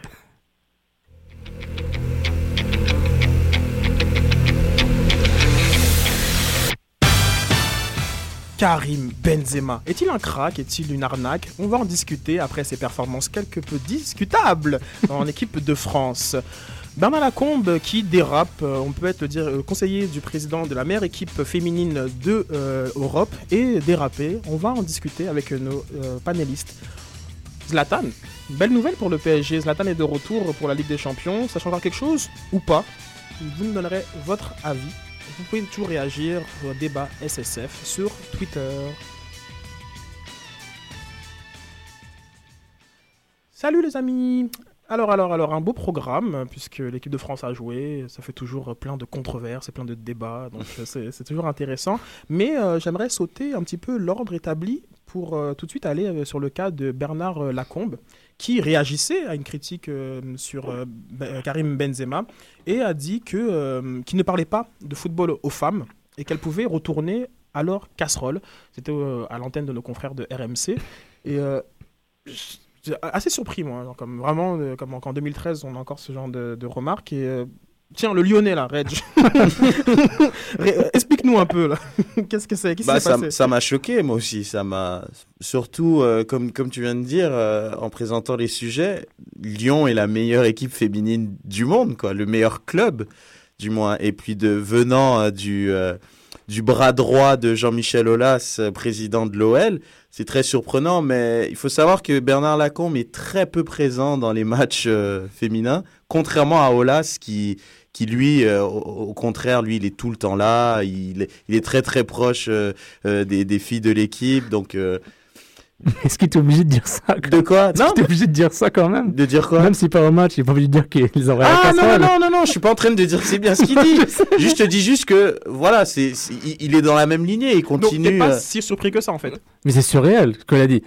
C'est pas que je suis pas surpris, mais il, il avait, il est peu concerné par l'équipe euh, de l'OL féminine déjà, alors que, que son bras droit, pas son bras droit, mais son président, lui, il est à fond dedans. Mais oui, ça m'a, moi, ça m'a choqué. Moi, ça- de, de dire un truc comme ça en ondes en 2013, c'est, très choquant. Julien? Ah oui, je peux vous dire qu'ici, il n'en a pas fallu, il n'a pas plu beaucoup de temps pour que ça fasse polémique. Donc déjà, euh, Bernard Lacombe a quand même fini par présenter ses excuses euh, mardi dernier. Et euh, en gros, pour la défense de, de Bernard Lacombe, euh, Ola s'est intervenu en disant que c'était une boutade et que le principal intéressé à tout ça, voilà, il, C'était marrant. ça. Exactement. Il a dit qu'il voulait euh, répondre à la énième, euh, au énième reproche qui était fait sur Benzema par une boutade. Et euh, voilà. Mais je peux vous dire qu'il n'y a aucun, aucun, euh, aucun journaliste en, en France, en tout cas, ni aucun média qui a pris le parti de Bernard Lacombe. C'est vraiment des propos euh, que personne n'a compris. Et, et quand bien même si c'était une blague, c'est une blague vra- vraiment de mauvais goût. Par contre, pour la défense de Lacombe, enfin, ceux qui l'ont côtoyé, ses proches disent qu'il aurait, il aurait très bien pu le dire à un homme. Enfin, je veux dire, c'était pas des propos vraiment destinés à une femme. Il aurait pu vraiment parler de la même façon à un homme parce que il se dit que Bernard Lacombe, quand, euh, quand il a des opinions qui divergent avec quelqu'un, eh ben, il va pas de main morte. Avant que Pas Sofiane, hein, euh, voilà. avant que Sofiane euh, n'intervienne, euh, je voulais quand même rappeler que Philippe Lair, qui est le coach de l'équipe féminine, parle d'un climat très difficile euh, euh, à Lyon Mm. et qui- et qu'il était proche de la démission. Donc peut-être que cette euh, Exactement. boutade était le signe euh, d'un malaise plus profond euh, autour euh, du club. Sofiane, euh, ton avis sur le sujet? Mon avis est que, honnêtement, euh, que- ok, Bernard Lacombe est quelqu'un qui a un franc-parler évident. Euh, j'ai eu la chance de le rencontrer quand Lyon était là. J'ai eu une petite entrevue de. Ça a duré 30 secondes, il a parlé pendant 10 minutes. C'est un gars qui parle beaucoup. Il, po- il répond plus, beaucoup plus à ce que tu lui poses. Et là, il a vraiment abusé. Il a aucune relation, même s'il a des tensions avec l'équipe féminine ou l'entraîneur. Je vois aucune relation entre le gars qui parle, qui a un franc-parler, le gars qui va pas voir le match et le gars qui dit ben revenez à vos casseroles. Parce que la casserole, il va la recevoir dans la face s'il continue comme ça. Quoi. Il a d'ailleurs reçu une casserole par une, euh, une auteure euh, sur le foot. Oui, bah oui, féminin, ouais, bah la, la, la, la boutade. A continué, quoi. Exactement. a été réalisée. Et puis, euh, je trouve que, bon, ces excuses, bon, sont pas vraiment importantes. Le mal a déjà, a déjà été fait. Puis, ça, ça peut, ça peut vraiment faire mal à une équipe, à une équipe championne d'Europe, euh, régulièrement dans les demi-finales Ligue des Champions. Ça, ça peut faire mal. à cette- Je pense qu'ils sont toujours en course. euh, Toujours en course. Je suis pas certain, mais je crois qu'ils sont Ah, toujours en ah, course. est-ce que- s'entend D'ailleurs, il y aura une première historique. Il y aura deux clubs français en, Ouais. en demi-finale de Ligue des Champions, Juvisy et, et Lyon. Est-ce qu'on s'entend un grand transfert des Lyonnaises vers un autre club euh, français, euh, français ou un autre club européen juste pour ça? Parce qu'à un moment, tu dis euh, le bras droit, qui est le conseiller, qui parle dans l'oreille du président, dit ben revenez à la cuisine, quoi. Ça se fait pas Et ça. puis, euh, ok, Julien a mentionné des excuses, mais moi je les ai lues les excuses. C'était euh, bon pour celles qui se sont, sont se senties blessées, d'accord? Genre, genre, genre Oui. excuse un petit peu entre parenthèses et a dit que c'était une blague. Bon, bref, c'était pas non plus les excuses du siècle. Euh, mais euh, voilà, peut-être le signe d'un malaise un peu plus profond dans le football féminin français, qui est, selon moi, la seule chose qui vaut la peine en ce moment dans la- à, la féd- à la Fédération française. On va y parler justement des Bleus, les Bleus qui ont perdu euh, 1-0 face à, à l'Espagne. Euh, une défaite bah, prévisible, puisque ce sont les champions euh, du monde et d'Europe en titre. Mais pourtant, elle laisse un goût amer euh, à, beaucoup euh, d'entre nous. Et on va parler un peu du cas de Karim Benzema qui est sorti sous les sifflets euh, du public de, de Saint-Denis. Ok, Sofiane veut parler. Non, non, non, j'ai rien. ok, Karim, comment on dit Karim? Moi je dis Karim, euh, t'as choisi les mauvaises sélections, mon frère. Je dis Oh déjà quoi. Eh Depuis le début, mais- depuis ouah, le début. mais coupe lui le micro, c'est Ah, pour attends, commencer c'est- comme ça, c'est-. C'est un débat SSF ou quoi là? Je veux juste dire, Karim, t'as choisi la mauvaise sélection, gars. Je t'avais dit depuis le début, Raymond t'a pris, il fallait pas. Fallait pas. Non, mais blague à part, demi-blague, hein, parce que je crois tout le temps a choisi une mauvaise sélection, mais avec son talent, il aurait jamais. Son choix était clair par rapport à la Ligue de France. Mais, regarde, c'est. c'est- Il joue avec Ozil, Ronaldo, etc. Donc, son environnement est différent. Même dans le Real Madrid, c'est un joueur marginal par rapport aux autres. On est d'accord. Son apport est marginal. C'est son talent est, indéniable. Il est là. Euh, je pense que c'est un, des seuls rescapés de sa génération, parce que les Ben Arfa et les Diaby ont disparu. C'est le seul, c'est c'est le seul qui a rescapé. C'est le seul qui Bah, a vraiment. Ménez encore. Ok, merci Ménez. Ouais, l'exemple, l'exemple qui vraiment qui prouve Ah ma non, théorie. mais tu parles de génération, moi je te La réponds. génération 87. C'est ça, est là, Ménez est encore là et. Ouais, ouais, mais, mais Benzema, c'est le seul qui a vraiment. Il a été leader d'une équipe de Lyon où peut-être il est parti un peu tôt et, et, et est parti au Madrid. Euh, où euh, c'est c'est un des seuls qui a réussi, euh, c'est un des seuls de sa génération qui a réussi et qui prouve que c'est un, c'est un joueur de classe internationale. Maintenant, dans la continuité, il a, percé, il, a, il a pas montré. Ça, ça étant dit, genre comme je viens juste de, de- de faire un petit Google Wikipédia, euh, Benzema c'est 82 buts en, en 100 170 matchs au Real Madrid, donc c'est quand même un, un ratio assez intéressant. Oui. Sauf que ça fait 1000 minutes qu'il n'a pas marqué en bleu. Euh, euh, Reg, qu'est-ce que t'en penses? Bah, le, le titre du sujet, c'est Benzema est-il un crack? Donc moi, ma réponse, c'est non. Et je pense que c'est pas de sa faute, parce que moi, je pense qu'il est là le problème, c'est qu'un joueur comme Benzema est un très bon joueur, et je pense que c'est le problème de beaucoup de bons joueurs en équipe de France, c'est qu'on les met justement trop vite, pas trop vite comme crack, mais on leur donne tout de suite les clés de l'équipe, alors que pour moi, ce genre de joueurs, c'est des joueurs que dans leur propre club, ils sont même pas des leaders. Parce qu'on quand on prend comme Ribéry, Ribéry au Bayern de Munich, on a beau dire ce qu'on veut, c'est Schweinsteiger, c'est Lam, c'est Neuer, c'est eux les patrons. Real Madrid, c'est pas Benzema, c'est Casillas, Ramos et par son talent Cristiano. Donc c'est des gars qui sont de seconde zone dans leur club. Donc c'est c'est trop leur demander d'être des patrons dans leur équipe nationale. Donc après qu'on arrive dans des situations comme comme on est aujourd'hui, ben Benzema, on, on l'a tout de suite étiqueté comme bon, il joue au Real Madrid, il est performant, c'est le meilleur joueur français actuel, donc c'est le meilleur joueur d'équipe de France. Et puis voilà quoi. Donc quand on arrive dans des dans des matchs où on a besoin d'un joueur euh, qui débloque la situation, bon, on regarde vers Benzema et c'est, je pense, selon moi, beaucoup trop de pression pour ses épaules et ça donne euh, 1000 minutes sans but quoi. C'est tout simplement. Julien? Oui, alors juste, il y a un tout petit truc, moi je voudrais revenir sur le débat de la... Juste une petite seconde sur la semaine dernière, parce que, Sofiane, la France n'a pas connu le football en 1998. Je sais que la semaine dernière, j'ai entendu l'émission, tu étais parti sur ça. Euh, la deuxième chose, c'était que, euh, pour répondre, pour euh, revenir à ce que disait Reg, oui, c'est sûr que Benzema, c'est pas un crack. Cependant, il a quand même des qualités qui font de lui, quand même, qu'on attend un petit peu plus.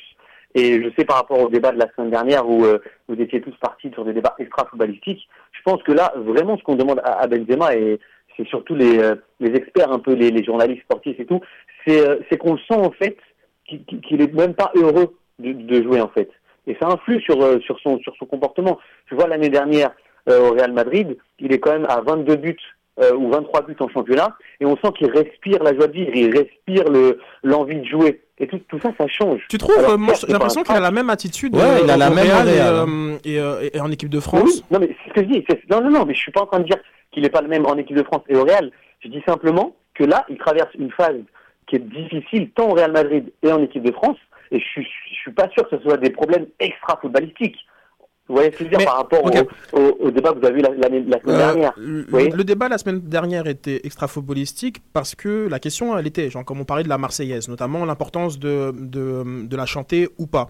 Euh, là, mais je pense que là, euh, cette fois-ci, on parle de sa performance qui est en deçà, mais vraiment en deçà de ce qu'on peut attendre d'une personne qui, euh, qui marque un but, sur deux euh, au, au, Real, au Real Madrid. Non, tu, tu crois pas? Mais en fait, le, problème de Benzema, c'est qu'on l'a catégorisé en tant que serial buteur. Or, euh, à Lyon, même à Lyon déjà, c'était un mec qui était amené à jouer sur le côté. Il a déjà joué sur le côté, même au Real Madrid. C'est un mec qui adore décrocher, qui aime toucher le ballon. Et euh, c'est pas un serial buteur. Ouais, c'est c'est- pas c'est- c'est un- intéressant que tu dis ça parce que cette semaine, euh, Reg euh, disait avant la composition que c'était pas euh, à la pointe de, de ce 4-2-3-1, c'était vraiment pas la, me- la meilleure position pour lui et il rappelait qu'il n'avait jamais joué à cette position-là euh, dans, dans- dans sa, dans sa carrière, c'était ça? Mhm, exact. Il a jamais joué avant-centre euh, pur et dur comme on, comme on s'attend, quoi, comme que un ça soit à. Lyon, que ça soit au Real, il a jamais joué un pur neuf tout seul quoi. Ou tout le temps, ou régulièrement. Ouais. Il a fait sur une des phases de match, sur quelques matchs, mais jamais comme, euh, je sais pas, comme à Gomis, par exemple. Lui, c'est clair, tu restes là-bas. euh, il a jamais joué le rôle de pivot, un peu comme Giroud, il est obligé de le faire un peu. C'est différent. Là, on, s'en- on s'entend que Benzema, en fait, on l'a peut-être mis sur un piédestal qu'il ne méritait pas. Je crois que c'était cette partie de la stratégie de euh, Laurent Blanc. Lorsqu'il est arrivé, il voulait installer, avoir un noyau. Et Benzema était, euh, je pense, bon, le socle de, de sa stratégie. Bon, on l'avait ce noyau. Si je moi t'interromps, si tu te rappelles, on avait un, si tu veux, un cadre à chaque poste. C'était Yo- C'était Yoris, Mexes, Mvila. Rami, Ouais. Mvila, euh, Ouais. puis... Ouais, non, mais il avait. Non, mais c'est. Oh, non, non, non, mais, non, on mais connaît les résultats. Non, non, Non, mais, mais mais- mais à ce moment-là, c'est genre, c'est une bonne idée, mais après, je vois, genre, ouais, Non, mais tu rigoles, les mais il avait, perdus, de il avait un joueur, un joueur- non, mais il avait un joueur important à chaque poste, quoi. Sa colonne vertébrale, c'était Yoris, Mvila, bon. À ce Benzema. moment-là, ça marchait, mais je dis, oh, Ouais. on revient en arrière, de- on, on va deux ans plus tard, mais où est-ce qu'ils sont passés ces gars-là? Qu'est-ce qui est arrivé? Non, mais, so- so- mais Ça arrive. Non, mais Mvila, j'y ai pensé, genre, comme. Il, Waouh. il- il rayonnait au milieu de terrain, et là, tu vois, suspendu depuis des mois et des mois. Enfin, en tout cas, bref. C'est pas, c'est pas, c'est pas le débat. Donc, les sifflets mérités ou pas? Moi, mérité, mais le public, Et- je trouve, il est, il est bête, le public. Moi, je trouve, c'est, ça a Oui. aucun intérêt, c'est bête, je veux dire. Puis, comme a dit Matuidi, c'est vrai, je veux dire, il- Benzema, il fait pas exprès de pas marquer de but, je veux dire. Puis, tu le sens, il donne quand même un effort, je veux dire, il fait pas exprès de tirer à côté, donc, le, je crois, le sifflet, c'est, c'est, c'est pas l'aider, donc, je pense, que c'est pas. un public, un puis- public, ça supporte, c'est ça. Euh, Julien, vas-y. Non, mais- Comme Arsenal. Et surtout, et surtout que là, pour le coup, euh, pour avoir vu le match, là, pour le coup, Benzema, vraiment, je je trouve qu'il a, il a vraiment joué le jeu. Il est allé au duel alors que vraiment, on l'envoyait souvent en casse-pipe. Euh, il s'est démené. Il avait quand même piqué Ramos sur lui, qui sont, euh, en passant, euh, presque peut-être les, les deux meilleurs défenseurs du monde, en tout cas pour, pour Ramos. Et euh, non, non, je pense qu'il a été au combat. Il a essayé, il a tenté. Et, euh, et je pense que là, les sifflets, pour le coup, pour, pour en tout cas le match contre l'Espagne, ils n'étaient pas mérités. Je, je vois pas, euh, en gros, euh, qu'est-ce que ça va apporter au public de siffler un joueur. je, je vois pas. Là, vous avez apporté une. Je pense que c'est Reds qui a apporté un point intéressant en disant que bon, bah, l'équipe de France, il y a quand même pas mal de joueurs de, de seconde zone. Je, j'allais- je pensais même à, à Yoris, mais même Yoris a eu des problèmes avec Friedel. Bref, euh, sauf qu'on fait quoi en fait? Giroud, c'est pas non plus un l'attaquant incontournable, genre comme de l'histoire d'Arsenal. Il faut trouver un plan. Gomis, euh, suis- pareil. non, je suis euh, d'accord avec toi. On n'a pas d'alternative. Je dis juste, moi, ma solution, c'est d'arrêter de dire. Comment je pourrais Comme par exemple, regarde, comme par exemple le Monténégro. Le Monténégro, ils ont une star, c'est Jovetic. Bah donc quand on attend quelque chose, bah on attend que ça soit Jovetic. Ben la France, il devrait pas être comme dès qu'on attend quelque chose, on attend que ça soit Benzema. La France devrait juste être un collectif. Peut-être je rabaisse la France, mais être un collectif comme la Grèce a été un collectif. Il faut qu'ils aient un plan, il faut avoir un plan. C'est quoi le plan? Et avec ce plan-là, tu construis autour. tu Bah, construis autour. Mais le plan, il va arriver, le plan. Ouais, mais attends, il va- euh, il va il va changer. arriver avec Deschamps peut-être, mais Laurent Blanc, ils ont perdu deux ans. Avec euh, Domenech, ils ont perdu six ans. Ah, mais... mais à un moment. non, il- il me semblait qu'il y avait un plan. Basé qui sur était- Gourcuff, au fait, hein, mais ça a était, pas euh, marché, quoi. Non, au-delà de ça. je Mais la, mais la pièce maîtresse, c'était Gourcuff pour les premières deux années, puis ça fait Gourcuff, excuse-moi. Ouais, ouais. Gourcuff, Gourfuff. Euh, mais Sorry. il semblait que le plan était quand même euh, le jeu, le jeu, le jeu. Oui, c'est clair, mais, mais le match de l'Espagne en quart de finale a Et plus totalement. de, plus de grands blacks costauds aussi. Ouais, mais c'est un chantier depuis 2006, la France. C'est vrai. En soi, la France, depuis 2006, c'est, j'ai l'impression, il y a un petit trou, on prend un gars, c'est, il n'y a pas eu un moment où ils ont tout rasé et tout replanté par la Mais ils, ont- suite. ils- ils avaient fait avec Blanc, mais, mais personnellement. On a un ah, tweet, Sofiane. Oui. On a un Oui, tweet. et on a euh, Julien Antononi qui nous dit euh, pourquoi Didier Deschamps l'a-t-il sélectionné? Euh, Benzema est très bon, mais il n'a pas vraiment envie de jouer.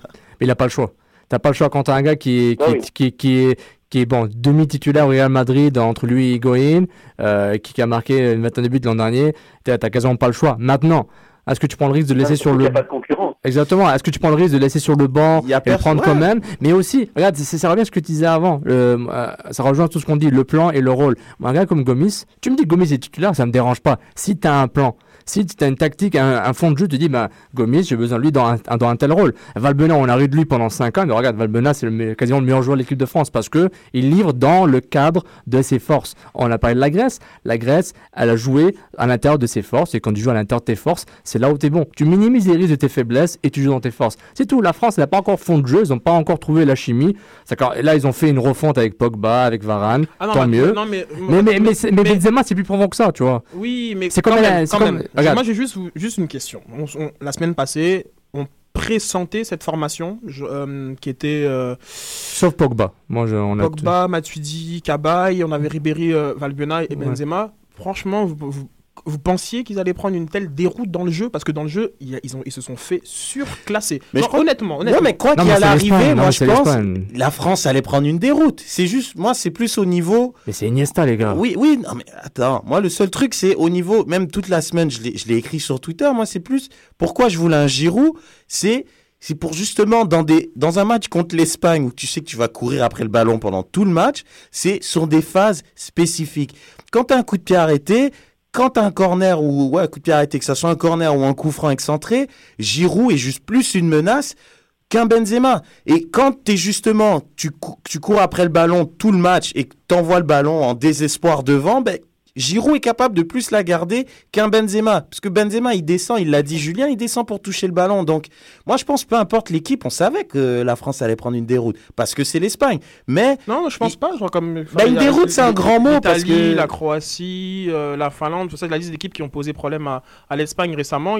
Moi, je pense que le, problème était tactique. Genre, comme je vous rejoins Sofiane, dans, dans, dans l'idée qu'il n'y a pas de plan. Genre, je pense que les, enfin, les Français. Il y, a un certain, il y a un certain plan, mais il n'est pas complet. non, mais ils, il savent- a- ils savent pas, ils ouais. savent- enfin, ils arrivent sur le terrain, ils savent pas ouais, vraiment ouais, comme ok. quel est- c'était- c'était quoi le but? Ouais. Genre, comme moi, j'en ai- on a parlé cette semaine avec Jean-Joseph, on se disait, bah, ils ont une équipe pour, pour contenir et trois joueurs pour exploser en contre avec Valbuena, Ribéry et, et Benzema. Julien, t'as t'as quelle lecture? C'était quoi un peu le plan de match de, de- de la France selon toi? Moi, ouais, non, le, le plan de match, c'était- c'était évidemment ça, c'était de, de canasser un peu le milieu de terrain et d'aller vite vers l'avant. Mais par contre, je te trouve un petit peu dur par rapport au mot déroute, honnêtement.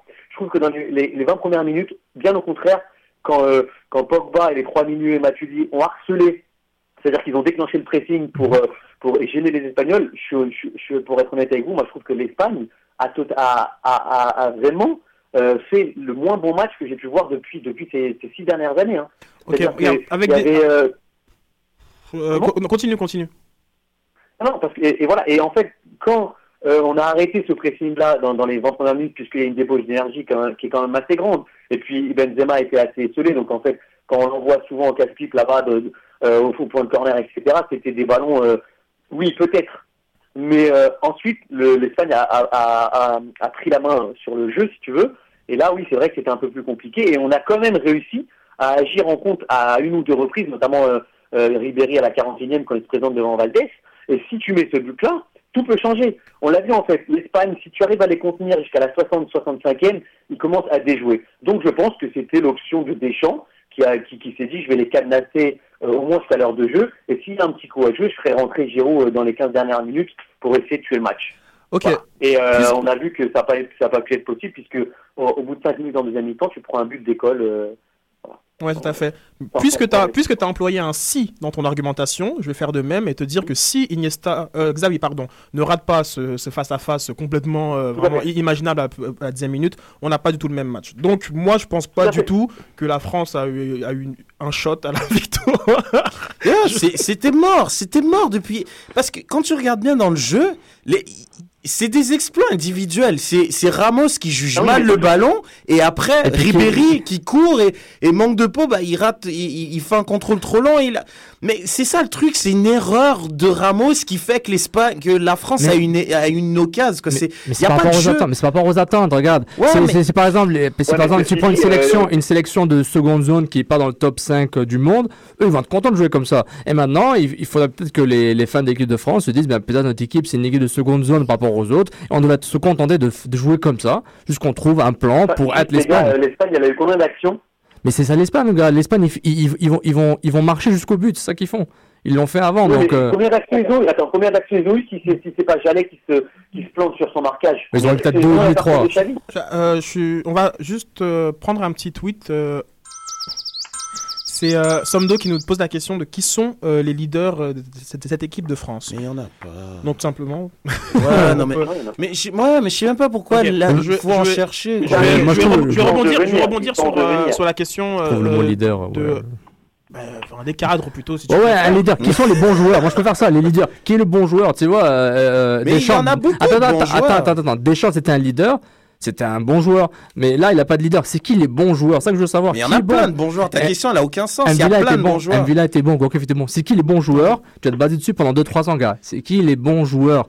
Ceux qui, qui- Ah, à qui tu vas faire Forcément, confiance. si c'est un bon joueur, tu dois te bas- baser ton équipe dessus pour 3, ans. Je comprends pas ton, ce que tu Il faut, il faut que tu des joueurs. Attends, tu sais combien de sélections? Regarde. ben là, Varane, par exemple. Varane, pour moi, c'est un bon joueur. Ouais, parfait. Ok, Mais- donc Varane, si dans 3 ans, euh, on le prend pas, donc Varane, c'était pas un bon joueur. Qu'est-ce que tu veux dire? Bah. Tu te bases sur des bons joueurs pendant 3 ans. Regarde, comment il s'appelle euh, le gars qui joue à Chelsea qui joue jamais avec l'Espagne? Mata. Mata, il joue pas. C'est un très bon joueur. L'Espagne n'a pas besoin de lui pour être titulaire. Parce qu'il y a des joueurs mille fois, mais pas mille fois, mais il y a, des, il y a une osmose qui est déjà c'est par rapport au choix. petite question en suspens de, de- Julien qui est sur, sur le nombre d'actions. Moi, j'aimerais euh, rebondir dessus. Euh, c'est plus sur le projet de jeu. Comme la France, je suis pas certain qu'elle avait un, un projet de jeu euh, assez clair et qu'elle s'est donné le moyen en fait de, de, de réussir ce projet de jeu. Quelles que soient les actions, genre comme, genre comme moi je pense que voilà, enfin oui, l'échappée de Ribéry, euh, c'est limite anecdotique. que Genre, c'est vraiment. Genre comme ils, ils sont venus faire quoi en fait les Bleus genre comme est-ce que c'est ça c'est vraiment l'équipe qui, euh, qui était en place pour défendre et, et repartir? Est-ce que c'était vraiment la, la- le, le, le- parce que si c'était ça ben mettez Fayemet Sissoko par exemple genre comme tu là tu mets là tu, bé- tu bétonnes à fond je sais pas enfin je comprends pas genre c'est plus sur ça que je veux t'a- t'amener plus ça, que le suis- calcul des nombres d'occasions Ah, là, là, je suis, là je, suis, je suis absolument d'accord avec toi. D'ailleurs, ici en France aussi, on n'a pas, on n'a pas compris. C'est qu'en fait, ils étaient. Je pense que le nul de la de l'Espagne contre la Finlande, en fait, a fait un peu de mal en fait à, à, à Deschamps dans le sens où il est arrivé sur le terrain en se disant, euh, je veux pas, je veux surtout pas perdre, mais en tout cas, j'ai pas forcément envie de gagner. Tu vois ce que je veux dire? Et c'est là où, euh, en fait, on a, en France, on n'a on n'a pas compris son, euh, sa composition de départ parce que quand tu arrives contre l'Espagne, vu qu'en plus de ça, tu es, dans une situation de, de, de pur outsider, dans ce cas-là, tente ta chance à, tente ta chance à fond comme, comme l'Italie a pu le faire lors du premier match à, à, l'Euro euh, 2012. Et là, en fait, il est arrivé pour ne pas perdre, mais pour ne pas gagner non plus. Donc en gros, tu, tu, sais pas où, où tu vas et, euh, et ça s'est ressenti sur le terrain. En gros. Mais ça, c'est la gros, mentalité devait- des équipes de Ligue 1, ça. Ça, c'est c'est vrai, ça. Non, c'est Bah, la mentalité- mentalité des équipes qui savent qu'ils vont perdre contre telle équipe, ils vont jouer comme ça. Mec, tu, joues, tu vas sur le terrain, tu vas même pas pour. Honnêtement, ils se basent sur le match nul contre l'Espagne. Honnêtement, Mon gars. ce match nul est tellement. Miraculeux. Mais regarde. Ouais, mais je sais pas comment t'expliquer. On le- Il met, il met le penalty, on en parle même plus. Il y a de ce- ce- 87% de. Ah, tu parles du match nul de, la... Ouais. de France-Espagne ou Ouais, de. France-Finlande de France-Espagne. Espagne-Finlande. Parce que 87% de possession de balle euh, pour l'Espagne. Ah Enfin, oui, j'aime pas vraiment la possession parce que, genre, comme, enfin, on pourra en discuter des statistiques là, mais. Mais euh, regarde, moi, mais je bon. trouve, moi je trouve toute sélection, même le Brésil, auront du mal contre l'Espagne. Une équipe qui, est- qui ont des joueurs dont chaque moitié, de genre, dix- euh, la- les trois quarts de l'équipe jouent dans le même club, quasiment. Ok, les, les- tu vois, les Allemands, ils sont bons parce que, bon, là, ils sont un peu moins bons parce qu'ils ont trop de factions, mais la, la base Munich, euh, l'Italie, Coupe du Monde, ils avaient une base Milan, une base Juventus. La France a une base de rien. Beaucoup de, beaucoup de sélections ont une base de rien. C'est des joueurs euh, hétérogènes dans différents clubs. Et ceux qui, ceux qui réussissent, c'est ceux, ceux qui jouent souvent ensemble. Le Brésil ont du mal en ce vrai. moment, mais peut-être d'ici la Coupe du Monde, la Coupe des Confédérations, on va être plus, en- plus, en, plus en chimie. L'Espagne a un avantage qu'ils jouent tous ensemble. C'est un jeu de club qui est transformé en sélection nationale. Donc, on... pour revenir un petit peu à, à Benzema, pensez-vous qu'il sera titulaire au prochain match de l'équipe de France? C'est en Ah, automne, c'est à mais oui. l'automne, c'est un petit Mais peu oui. loin. Mais oui, oui, c'est sûr. Mais les, ma- mais les oui, matchs il aura- il amicaux, aura- ils seront là, les matchs amicaux déjà? Julien? Mais oui, mais bien sûr, mais parce que en, en gros, il n'y a, pas- il y a pas une concurrence énorme. Le seul qui pourrait faire un petit peu déjouer la concurrence, c'est Giroud. Mais il faudrait déjà qu'il s'impose en tant que titulaire indiscutable à Arsenal. Bah, Là, on c'est parle le de. Karim Benzema, qui quand même, ça fait 4 ans qu'il est au Real Madrid. Le Real Madrid, c'est l'un des plus grands clubs du monde. Alors, on va le changer pour qui? C'est Benzema, Voilà, Benzema, le. Benzema déjà, euh, il joue, il joue par défaut parce que pendant longtemps, Higuain a été blessé. Ça c'est un. De Non. deux, bah Ah quand non, même. Pas par défaut, mais non. Bah non, mais- non, mais non, Rich. Bah, Mais on- non. Déjà, déjà un truc, déjà un truc. Giroud, il est titulaire indiscutable. Je suis d'accord avec toi. Il y a personne derrière pour le remplacer, mais il est titulaire indiscutable quand même, peu importe les circonstances. Et- Arsenal? Mais bien sûr. T'es sérieux là? Mais Rich, dans les matchs, dans les matchs couperés, il a préféré mettre même Podolski en, en, en, en attaquant, en attaquant de pointe.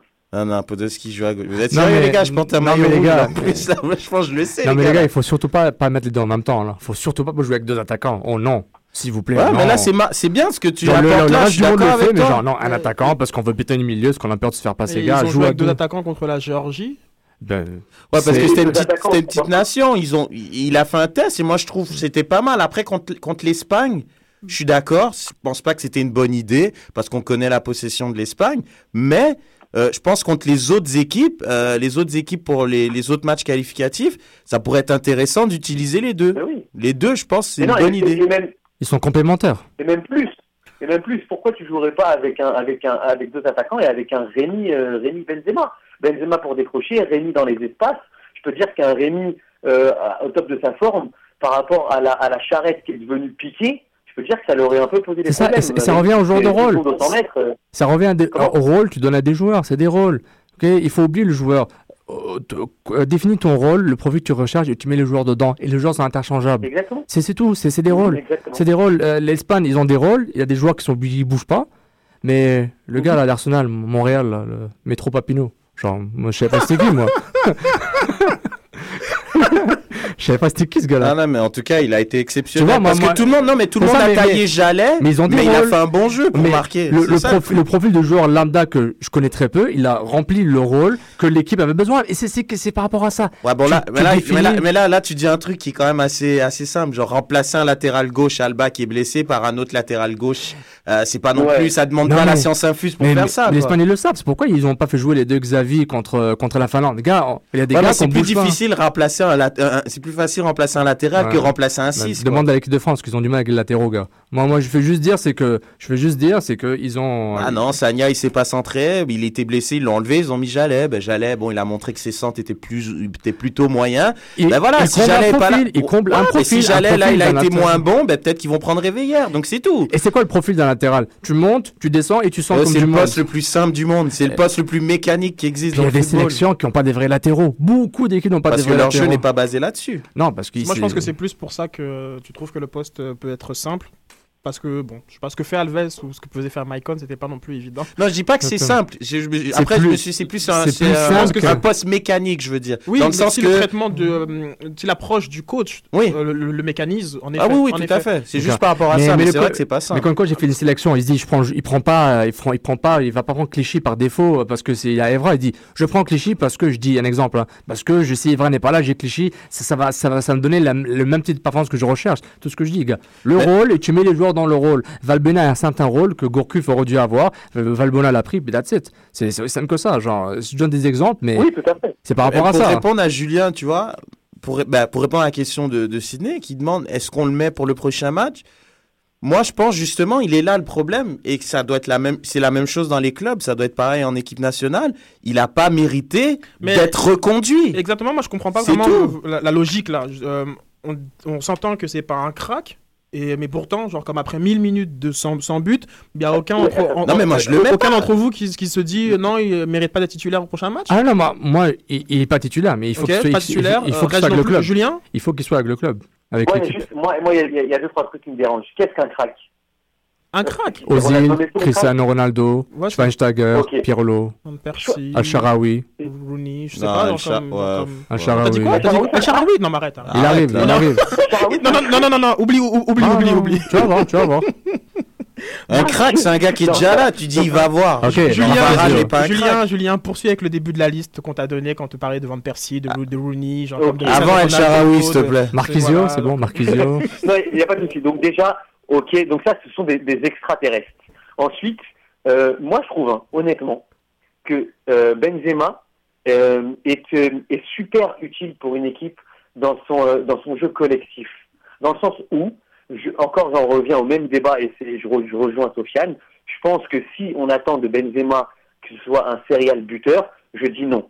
Par contre, si on commence à changer le système de jeu et revenir à deux attaquants et tout, c'est quelqu'un qui peut énormément apporter. Il a quand même une qualité technique euh, assez au-dessus de la moyenne sans être un crack. Excusez-moi, je suis d'accord les avec gars. toi. Au niveau du talent, c'est un crack. c'est- ça, c'est indéniable. Son talent est un, un talent de crack, comme Ben Arfa. Comme Ben Arfa, Non, Ben non, Arfa. non, non, non, non, non, pas comme Ben Arfa, je vais t'expliquer pourquoi. Ouais, ok, c'est différent, ouais, je vois Non, parce que. Benzema a déjà été élu meilleur joueur de Ligue 1. Oui, Genre, oui, comme on n'est pas, n'est su sur du potentiel. C'est pas marginal, c'est pas marginal, c'est vrai, je, moi, je, je, je pense que Ben Arfa a un talent, mais genre comme pff, aussi grand que celui de, de l'univers. Mais quand même, Benzema a déjà prouvé. Ouais. je- comme, euh, Il a, il, il a, il a, il a joué comme un pro. C'est un pro, tu vois. Alors que d'autres joueurs, que Ben Arfa, c'était un pro, mais il n'est plus. Il est plus là. Et, puis, et puis quand même, et puis quand même, juste, s'il vous plaît, genre, j'ai rien, euh, je suis pas fan de Benzema, mais euh, il, il a, il a quand même joué pendant 4 ans au Real Madrid et il s'est quand même imposé. Il y en a beaucoup qui, avant lui, euh, sont allés au Real Madrid de passage. Je suis assez même, mitigé, euh, Julien, par le, par le, imposé. imposé. Pourquoi? Parce que dans beaucoup de journaux espagnols nota- notamment, le problème du Real Madrid, justement, c'est qu'ils disent qu'il manque cet attaquant de grosse pointure. C'est que oui, en, gardien, c'est bon, ils ont Casillas au milieu, ils ont des Ozil, il y a Cristiano qui marque 60 buts par année. Mais devant, Bah. que ça soit Higuain ou Benzema, Mais et, on va- et puis ils ont toujours gardé Benzema. C'est pas possible. Genre, faut- sans mentir, hein, genre, comme je pense pas que ce soit Bah oui, possible d'avoir un neuf. On a eu un peu ce débat avec euh, Villa et, et Messi. Bah et puis Cristiano Ronaldo, pas- Messi- euh, Villa qui est le meilleur oui, buteur de l'histoire d'Espagne. Exactement. je- Moi, je pense pas. Je pense pas. pense On peut honnêtement. pas avoir un. non, je, je comprends pas là. Tu peux pas avoir un 9 avant-centre à la Roud, Van Nistelrooy avec Bah Cristiano oui, c'est Ronaldo. Tu peux pas, tu peux pas. Cristiano Ronaldo marque trop de buts, ici marque, marque trop de buts, c'est trop dur. Ah, ah. Bah les, oui. les- les- les attentes ne peuvent pas être aussi hautes quand tu joues avec Cristiano Ronaldo ou Messi. Tu peux pas t'attendre à marquer trop Bah de oui. buts. Très bien, je pense qu'on a fait le tour un peu de la question. Enfin, on peut jamais, on fait jamais le tour de la question quand on Oui. parle de l'équipe de France. Mais, Euh, mais, mais un- l'Algérie a gagné 3-1 contre le Bénin. Donc vrai. euh, je fais juste dire ça, quoi. Je veux juste dire. Je veux juste dire. Euh, Sans donc- frontières, quand même. oui, Non, sans, frontières, sans, sans frontières, frontières. sans frontières. Et euh, on, peut, on passe aussi le, le bonjour au, au frère de, de Paul Pogba, euh, Mathieu, qui a choisi de jouer avec la, la Guinée. Donc euh, voilà. Respect. Euh, un petit mot sur euh, Zlatan. Zlatan, ça faisait longtemps qu'on n'a pas parlé de, de Zlatan. Il Hein était calme, il était calme. Hein hein. Euh, qui est de, de retour pour le match de quart de finale de la Ligue des Champions. Euh, c'est un peu surpris hein, quand même de la décision de, de Mais l'UEFA. il a- ils, ils ont été zlatanés, quoi. Ils ont été zlatanés. Je- Petite info, euh, j'en avais parlé avec Kéké. Ah, est-ce qu'on met un son, une voix cachée ou pas là Non, dans le, honnêtement, dans, dans le comité qui devait euh, délibérer, voir qui allait en fait, s'il allait euh, jouer ou pas. Euh, je sais pas s'ils les ont enlevés, ces gens-là, mais initialement, Supposedly. initialement, il y avait un, un homme qui a ouvertement déclaré qu'il était un fan de l'Espagnol de Barcelone. Ok. Il y avait une femme qui était suédoise. Ah. Et la troisième personne suspecte, un ancien avocat du PSG. C'est super. Donc ces trois personnes-là faisaient partie du comité qui allait délibérer, voir si Zlatan allait... Donc euh, la prince est partie parler. euh, Voilà, la prince a dit Zlatan joue. Donc je sais pas. Moi, si, moi je dis euh, que j'aime beaucoup le Qatar. Vive le Qatar. Donc Julien? Ouais, je- moi je je parlerai pas du, du- de la délibération puisque heureusement que que finalement ils lui ont donné qu'un match puisque ça sera quand même euh, on aura quand même une, une, une infime chance de d'au moins peut-être accrocher un petit match nul au parc euh, dans un match de gala quoi. Mais est-ce qu'il était mérité le deux matchs ou pas? La question, est-ce que c'était mérité Franchement, ou les- pas franchement, honnêtement, deux matchs ça me paraissait beaucoup pour le, le- la, la semelle qu'il a mis quoi. C'est pas non plus euh, Il y avait intention de faute, mais je ne pense pas qu'il l'avait touché, mais il y avait intention de faute, et puis voilà, c'est de... aussi une jurisprudence un peu, euh, un peu, un peu UFA, quoi. C'est deux matchs, hein, le rouge, hein. je pense que c'était comme ça. Et même quand tu vas euh, en appel, euh, l'UFA il t'en donne plus. Ah, mais- vrai. Non, l'UFA t'en donne plus. Mais après la Alors, si liste- t'oses les défier, il t'en donne plus. en Ouais, mais après la liste des témoins que tu me donnais, euh, ça explique plein de choses, quoi. The Usual Suspects, euh, version 2, quoi. Mais non, mais c'est c'est vrai que ça, je pense que ça peut être intéressant pour le PSG parce que ce qui est, je pense quand on pense au, premier match euh, contre Valence du PSG, euh, qui a été, je pense, le match référence de l'année du PSG pour moi. Et on l'a vu, euh, des Lavezzi, des Lucas, des Pastore, pourquoi ils ont été dangereux. Toute l'attention était justement sur Zlatan C'est avait plus pas facile fait... quand la défense se focalise sur euh, Zlatan. Voilà, comme Zlatan, là, on sentait, il était là. Il a pas fait un match exceptionnel, mais toute l'attention était sur Comme lui. par hasard, tous les autres autour de lui ont été meilleurs. Voilà, et j'ai senti que les autres ont pu euh, On l'a- shine. on l'a vu au match retour. hein. Au, au retour, voilà, il n'y avait pas de Zlatan et c'était un peu plus compliqué. Donc je pense que ça peut être utile avec la flopée de blessés qu'il y a euh, au Barça.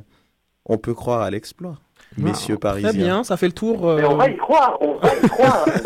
On verra ce que Tito On, en, va on en reparlera la, semaine- la semaine prochaine, euh, bien, bien sûrement. Euh, donc voilà, on vous remercie euh, pour euh, ces, ces débats euh, toujours enflammés, passionnés.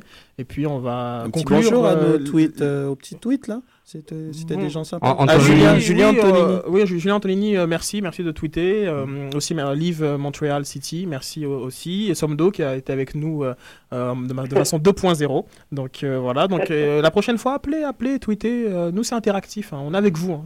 on est ensemble, avec la vous. famille. Toujours, toujours. Salut Julien. Sans Salut, salut. frontières. L'alternative foot. Ben, nous vous remercions encore d'avoir écouté Soccer sans frontières, l'alternative foot. Vous pouvez nous réécouter sur le site de choc.fm et aussi sur votre application Stitcher disponible sur Android et iPhone. Le soccer continue tout le temps sur mountrollsoccer.com et le sans frontières sur afrocanlife.com. Restez à l'écoute de Choc FM pour votre agenda culturel, le Montréaline. À bientôt.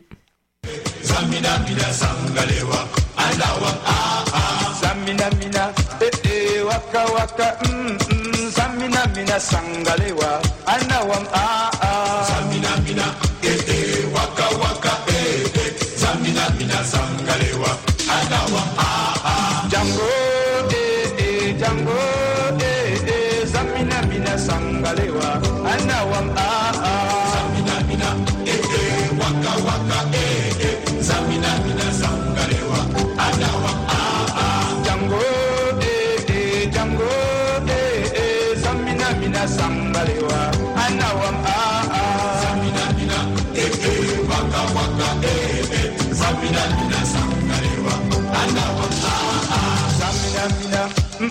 waka waka eh eh Zamina mina sangalewa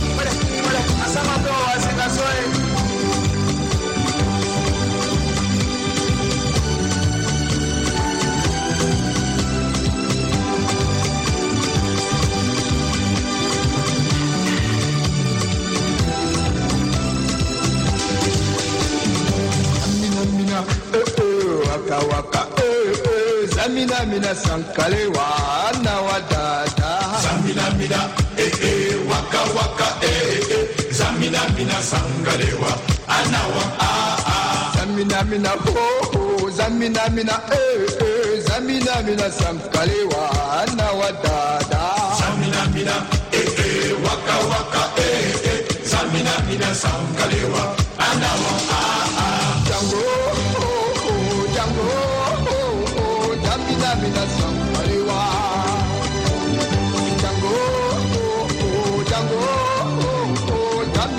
zamina mina sankalewa zamina mina eh eh waka waka eh eh zamina mina sangalewa anawa ah ah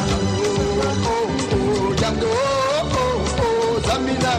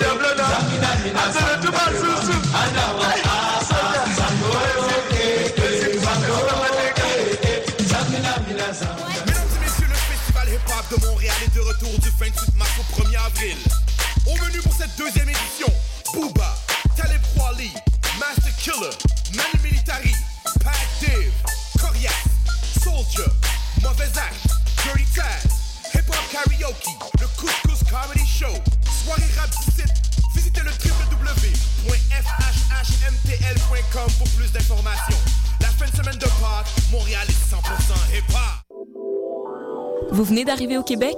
Vous êtes résident permanent, travailleur temporaire ou étudiant étranger? Les 3 et 4 mai, venez visiter le Salon de l'immigration et de l'intégration au Québec, présenté par Desjardins, au Palais des Congrès de Montréal. Découvrez toutes les opportunités et les services offerts aux nouveaux arrivants en matière d'emploi, de formation, de vie en région, d'entrepreneuriat, ainsi qu'une foule de services adaptés à vos besoins. Au programme, plus de 150 exposants, des recruteurs, 20 conférences, 30 ateliers et un spectacle familial parmi d'autres animations, et ce, gratuitement. Informations